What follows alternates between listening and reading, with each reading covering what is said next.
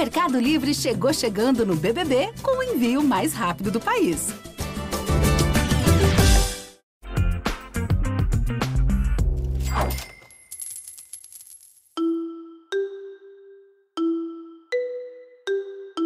Você já ouviu falar sobre ESG? Esse é um termo em inglês que está super na moda e na tradução significa ambiental, social e governança. Em outras palavras, o ESG pode ser entendido como sustentabilidade, e nos últimos anos, muitas empresas passaram a implementar práticas mais sustentáveis nos negócios. Mas a verdade é que pode parecer um pouco nebuloso falar sobre ESG. Afinal, o que significa na prática que uma empresa invista nesse tema dentro dos negócios? Neste episódio, eu vou falar sobre o que é ser ESG, se vale a pena adotar essa agenda e trazer dicas de como um empreendedor, dos MEIs aos grandes empresários, pode incluir a sustentabilidade no dia a dia dos negócios. Eu sou a Bruna Miato e esse é o podcast de Educação Financeira do G1. Hoje eu converso com três pessoas que entendem bastante do assunto. A Gleriane Ferreira, que é professora de pós-graduação na Escola de Negócios da FIA. O Rafael Lafetá, vice-presidente de sustentabilidade da construtora MRV. E o Igor Lopes, que é o diretor de marketing da empresa de cosméticos Granado. Antes de falarmos sobre cases legais e trazer dicas para os empreendedores, é importante deixar claro aqui o que é, na prática, esse tal de ESG. A Gleriane explica. Tá bom, eu começaria dizendo que ESG é pode ser feito com coisas simples. Primeiro, é, esse termo, né, essas três letrinhas que vem em inglês, enfim. É, eu gosto ainda da ideia da sustentabilidade, sabe? Ser ESG, implementar práticas de ESG, é a mesma coisa do que implementar práticas de sustentabilidade. E você pode pensar em coisas bem complexas, do tipo energia, que para algumas empresas, né, pode ser uma coisa bem complexa, energia solar, coisas assim que demandam investimentos, novas patentes, novas tecnologias, ou você pode pensar e começar por coisas bem simples mesmo, sabe? Tipo, olhando com mais cuidado para os seus colaboradores. Isso é ESG também, sabe? É, e olhar para os colaboradores para além da legislação, mais do que a legislação é, exige. Né? A gente, quando está pensando em não utilizar plástico, reduzir os copinhos dentro das empresas, reduzir as, as impressões, né? Isso também é, é prática ambiental. Então, eu começaria dizendo que ESG é, começa com essas questões bem simples, é, bem relacionadas com o dia a dia de pequenas empresas, por exemplo, e aí depois, é claro, as coisas podem tomar uma outra forma, né, que demandam mais investimentos, mais planejamentos, enfim. Tão importante quanto entender o que é ser ESG para uma empresa é ver como isso tem sido feito na prática. O Igo da Granado conta que a empresa investe bastante em práticas sustentáveis e traz alguns exemplos que já estão bem implementados no dia a dia. Um exemplo legal da nossa área de desenvolvimento de produto, que é isso que mostra bem essa tecnologia, que hoje a gente tem plástico verde, né? Era algo que há anos atrás era impossível. Então, hoje a gente tem produtos 100% plástico verde, que é chamado, né? Então, uma bisnaga feita de cana-de-açúcar. Era algo que antigamente não, era plástico vindo oriundo 100% do petróleo. Então, eu estou falando de cana-de-açúcar, mas tem de, de N, N, N matérias-primas até. Hoje em dia tem uma, uma diversidade muito grande de materiais. É, um outro exemplo também e o, o, que eu acho legal desse exemplo é que ele não ele foi ele aconteceu de forma espontânea, tá? Tem um projeto social em Japeri que que é um campo público de golfe, né? Se você não sabe, Japeri é um dos municípios com menor índice de IDH do Rio de Janeiro, se não for o menor. E a nossa fábrica fica lá. A maioria dos nossos funcionários é, é da região. E esse campo público se você olhar, tipo assim, poxa, é uma cidade com IDH baixíssimo, né? E, e golfe, o que, que tem a ver uma coisa com a outra? É um esporte elitista, né? Não, não é um esporte acessível. É, mas tem esse, tem, tem esse campo público de golfe, foi o primeiro do país, a Granado foi uma das fundadoras, e nós somos um dos patrocinadores, dos apoiadores. Aí um, um motorista da Granado, dia a dia comigo, assim, ele falou assim, ele, poxa, minha filha, minha filha ganhou um torneio e vai viajar para o exterior. Isso só foi possível graças ao projeto social A substituição de embalagens feitas com produtos à base de petróleo por um plástico verde ou até um projeto social em que a empresa é uma das patrocinadoras são exemplos de práticas ESG que acontecem dentro de casa, ou seja, são coisas que a empresa pode fazer e às vezes acabam não tendo tanta repercussão. Mas o Igor conta que a Granado também passou a olhar para o ESG como uma possibilidade de atingir o público externo, mesmo que de forma simples. Olha esse exemplo. Nós iniciamos uma campanha nova agora em outubro. Não sei se você conhece os pedalinhos da Lagoa, que são, são aqueles pedalinhos em formato de cisne que você pedala igual tem em qualquer lago, assim, né? É, na Lagoa ele é muito emblemático, as pessoas vão passear na lagoa e vão dar uma volta de pedalinho. Então nós pintamos 10 de rosa com laço pink, com várias temáticas, mas todos são pink, são rosa, e as mulheres no mês de outubro que levarem o exame ou o laudo que fez ultrassonografia, exame da mama, anda de graça no pedalinho. É o marketing alinhado, né? Assim, a gente, o, SG dando suporte ao marketing. Olha que legal, isso reverberou pra caramba, saiu nas duas edições do RJTV aqui na Globo, eles foram lá filmar. Então, a, a, as empresas, assim, têm, atuado muito junto, o marketing e SG, muito ali, um, um ao lado ao outro, agregando ao outro. Acaba que o marketing traz um holofote, muitas vezes verbas para essas empresas, o Rafael, da MRV, também tem uma visão parecida e acredita que a prática de atitudes sustentáveis dentro de uma empresa deve acontecer de forma que faça sentido com as finanças e traga benefícios para o negócio. Você tem que trazer o equilíbrio é, dos seus interesses financeiros para o jogo. E traduzindo nas três letrinhas, né, é, meio ambiente, social e governança, toda atividade elas têm uma interface com essas três letras. Seja no meio ambiente, onde você procura na sua atividade ou na produção do seu produto, usar uma energia limpa, usar menos resíduos, diminuir sua utilização de água, tentar fazer uma economia circular nas suas embalagens, ou seja, essas ações refletem sua preocupação com o meio ambiente, redução do, da emissão de gás de efeito estufa, como o carbono, ou seja, quando olhar para o meio ambiente, olhar para a sua atividade empresarial, obviamente olhando para o seu resultado financeiro, o que, que eu posso fazer para usar menos recursos naturais e afetar o menos possível a natureza? No S, que é o social, esse que eu mais gosto e tem muito a ver com a nossa companhia, a nossa atividade, é o que eu posso fazer para os meus colaboradores e o que eu posso fazer para os meus vizinhos, né, as pessoas que estão do meu lado, os meus fornecedores e os meus clientes. No caso da MRV, por exemplo, tem uma escola, nota 10, onde a gente coloca no canteiro de obra uma escola de alfabetização. Por incrível que pareça, ainda temos pessoas adultas não alfabetizadas desse país. E é uma preocupação da MRV colocar essas pessoas inseridas no mercado do século XXI novamente. Tem que estar alfabetizado. Temos o vizinho do bem, onde eu cuido do meu vizinho. A minha, a minha atividade é uma atividade que chega, gera um impacto. Para isso, eu preciso estar em, em, em harmonia com meus vizinhos. Então, tem um programa Vizinho do Bem, seja, a ideia do social é como ajudar o próximo, estando dentro da minha empresa ou fora da minha empresa. E o G, aí a minha atitude, a transparência que eu dou nos meus negócios, a informação, os meus comitês, é, como que eu gero, gero meu negócio, com transparência, com ética, é, com códigos de conduta. Eu tenho um canal de, um canal de denúncia onde eu recebo as denúncias de assédio, ou seja, é com o tom que eu vou dar de ética para o meu negócio. E uma das principais formas de trazer os interesses financeiros de uma empresa para as práticas ESG, como o Rafael disse, é com o marketing. Todos os entrevistados com quem eu conversei para este episódio falam que a busca por trazer mais sustentabilidade para o negócio está muito relacionada a fazer com que as empresas estejam atentas às necessidades do mundo e da sociedade. Mas não podemos esquecer que um dos objetivos de qualquer companhia é ter lucro no final das contas e o marketing é um importante aliado. É, foi o que você falou.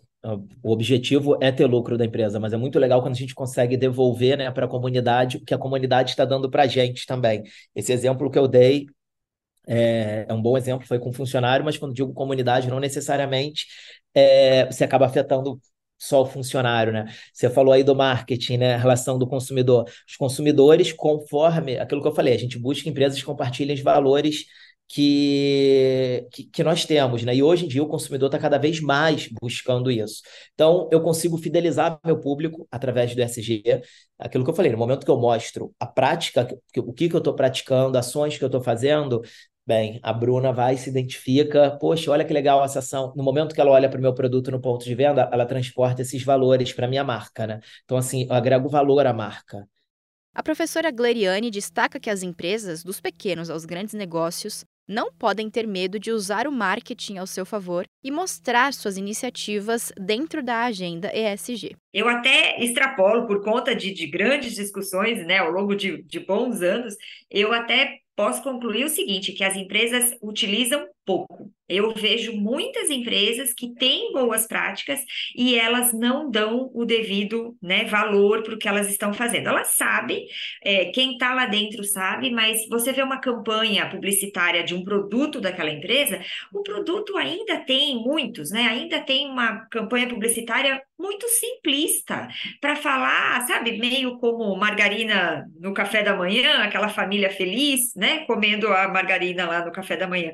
Mas hoje em dia, para falar de uma margarina, ali tem muita tecnologia, ali tem muito cuidado com a saúde, ali tem a questão da embalagem e como a empresa está tratando água e, e sódio, né, essas questões aí alimentares no dia de, nos dias de hoje, as questões relacionadas com energia elétrica, com redução no consumo de água, quer dizer, tantas coisas, tantas coisas aquela empresa faz para conseguir ter um bom produto, e no nosso exemplo aqui é uma margarina, mas podia ser qualquer outra coisa, e na hora de ir para a mídia, na hora de comunicar com o consumidor, ela vai com o básico, com o que ela ia há 30 anos atrás, com o básico, né? Como aí a margarina, mas é, e tudo que tem por trás, e todo o esforço, né? É, ambiental, social, de responsabilidade que tem implícito dentro daquela empresa, né? e por consequência naquele produto.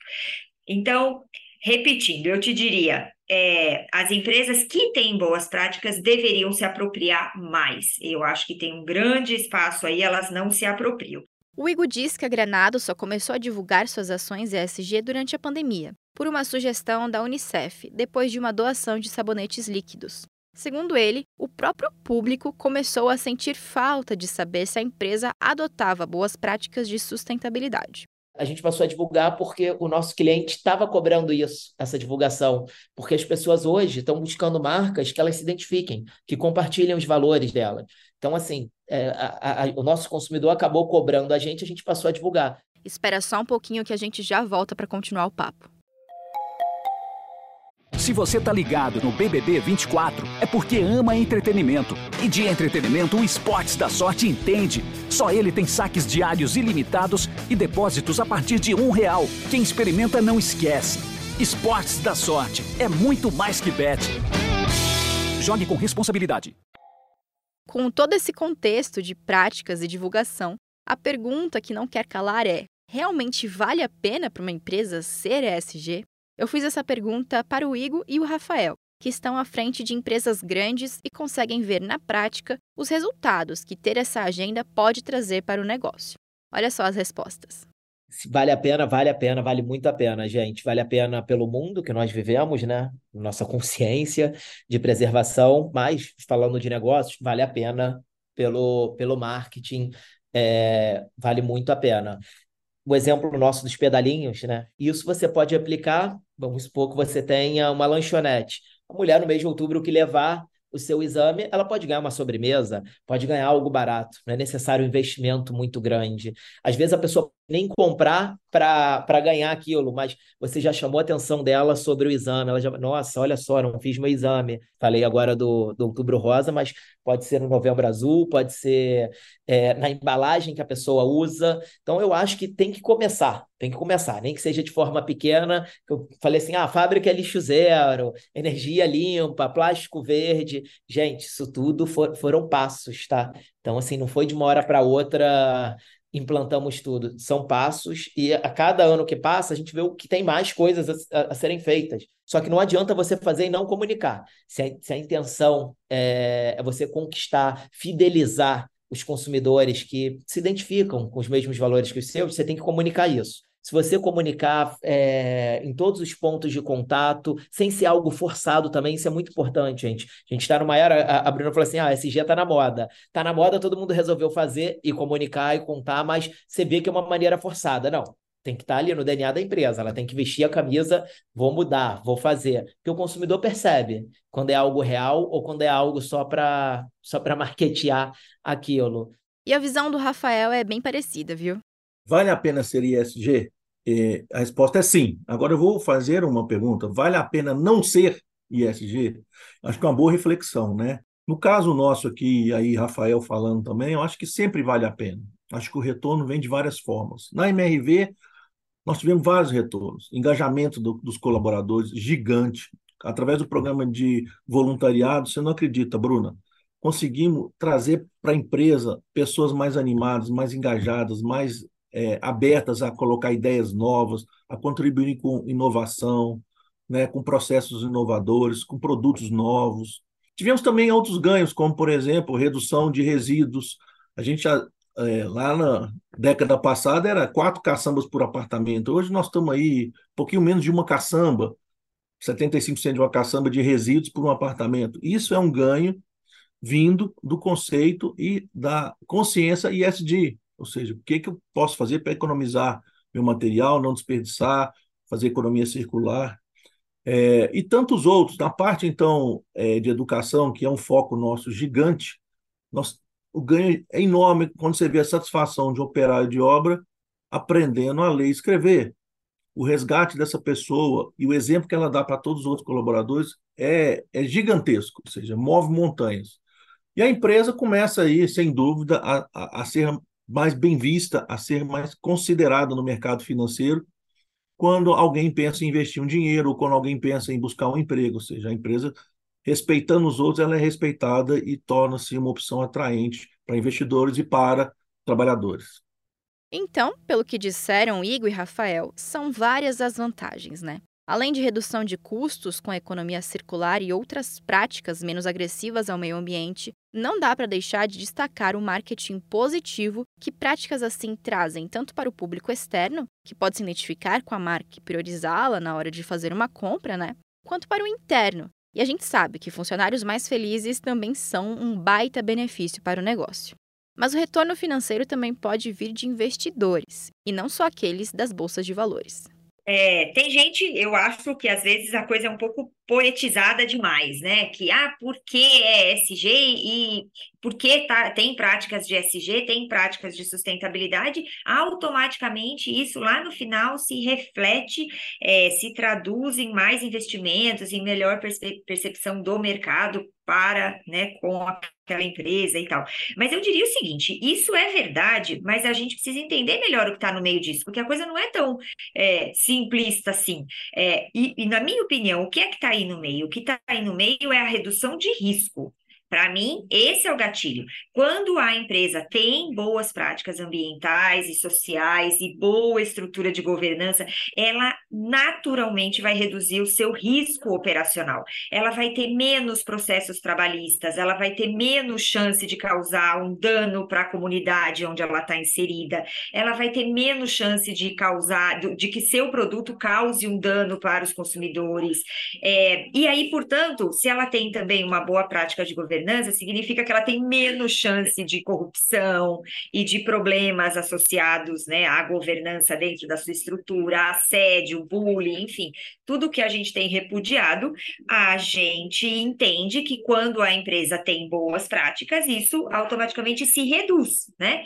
É, a gente minimiza risco. E aí, porque você minimizou os riscos, é possível dizer que essa empresa, então, vai ter mais perspectivas de investimento, vai estar mais né, é, bem quista aos olhos da sociedade, dos investidores e tal. Então, eu acho importante esse, esse processo. Ouvir os exemplos de grandes nomes do mercado podem trazer a falsa impressão de que é muito difícil trazer as práticas de ESG para um pequeno negócio.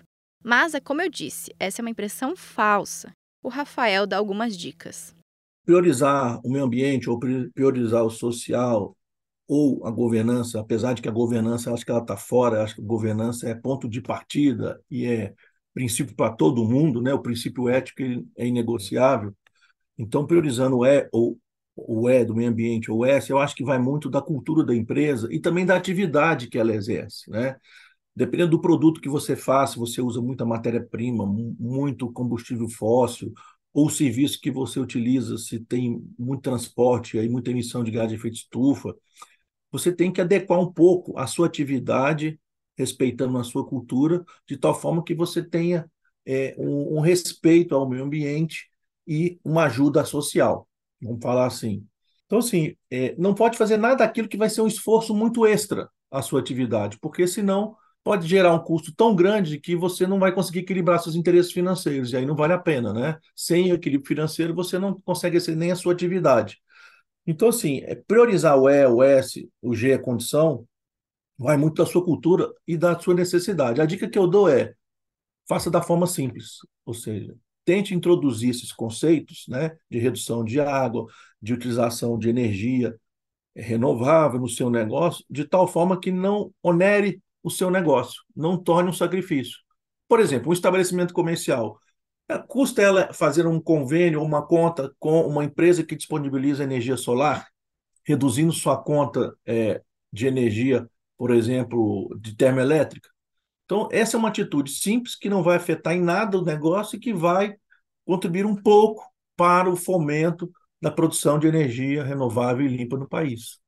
Então, essas ações pequenas é, vão muito de acordo com o negócio da pessoa e com a cultura que ela tem sobre determinada é, valorização do meio ambiente ou do social. Tá vendo só? São várias as possibilidades. Separar o lixo reciclável, usar materiais reciclados, usar energia solar, diminuir o uso de água, trazer benefícios para os seus funcionários pensando no que eles precisam, como educação financeira, um programa de boa alimentação e prática de atividade física. Tudo isso apenas para citar alguns exemplos, viu? Agora, além de colocar isso em prática, um ponto que a Gleriane destaca é que é importante medir os efeitos sobre o negócio. O que vale é a gente tirar uma fotografia do antes e o depois.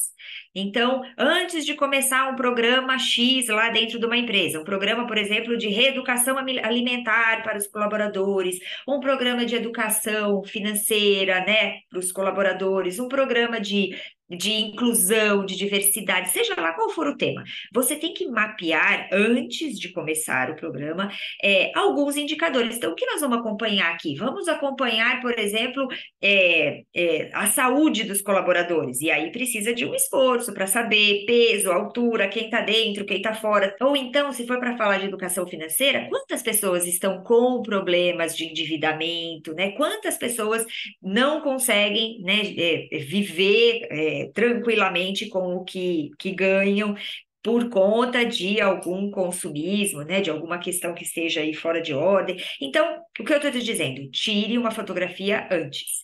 E aí o programa começa. Ao longo do programa, a gente precisa acompanhar a evolução disso, para chegar lá no final e ter e isso demanda tempo, né? Dependendo do tema que a gente estiver falando, isso vai ser programa de um ano, de 18 meses, mas é isso, é uma jornada. E aí a gente vai chegar lá no final e você vai ver colaboradores que agora praticam atividade física e que, portanto, vão menos no médico, colaboradores que conseguiram é, é, arrumar sua né, condição financeira pessoal e, portanto, trabalham mais.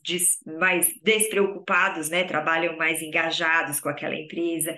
É, então, tá vendo? Tem um meio do caminho aí que a gente não pode subestimar, porque senão dá a impressão que sustentabilidade é qualquer coisa que você vai fazer hoje que vai surtir efeito daqui 30 dias e você vai colocar na mídia, no site, no relatório e, e você vai entrar para o grupo das melhores empresas para se trabalhar.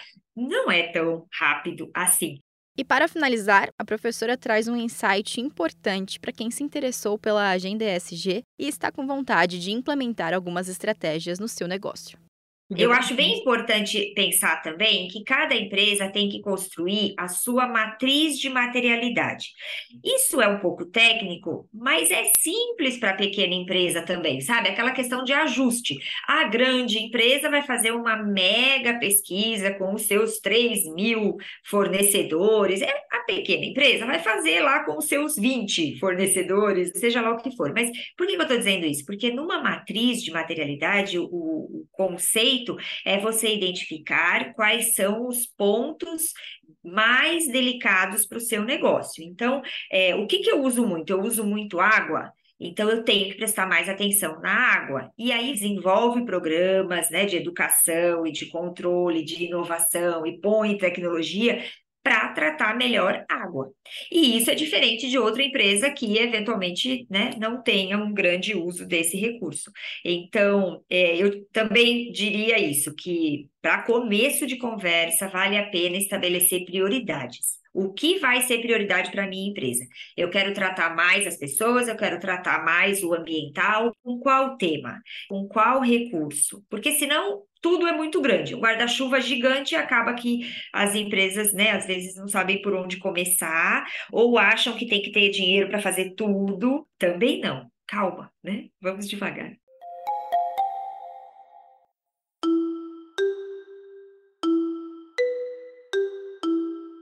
Bom, gente, esse foi o episódio de hoje e na semana que vem tem um tema diferente aqui para você. O podcast de educação financeira está disponível no G1, no Globoplay ou na sua plataforma de áudio preferida. Não deixe de seguir o podcast no Spotify, na Amazon ou de assinar no Apple Podcasts. Você também pode se inscrever no Google Podcasts, no Castbox ou favoritar na Deezer. Assim, você recebe uma notificação sempre que um novo episódio estiver disponível. E não deixe de avaliar o podcast na sua plataforma preferida. Isso ajuda esse conteúdo a chegar para mais gente. Eu sou a Bruna Miato, assino o roteiro e produção desse episódio. E a edição é do Gabriel Campos. Um abraço e até a próxima.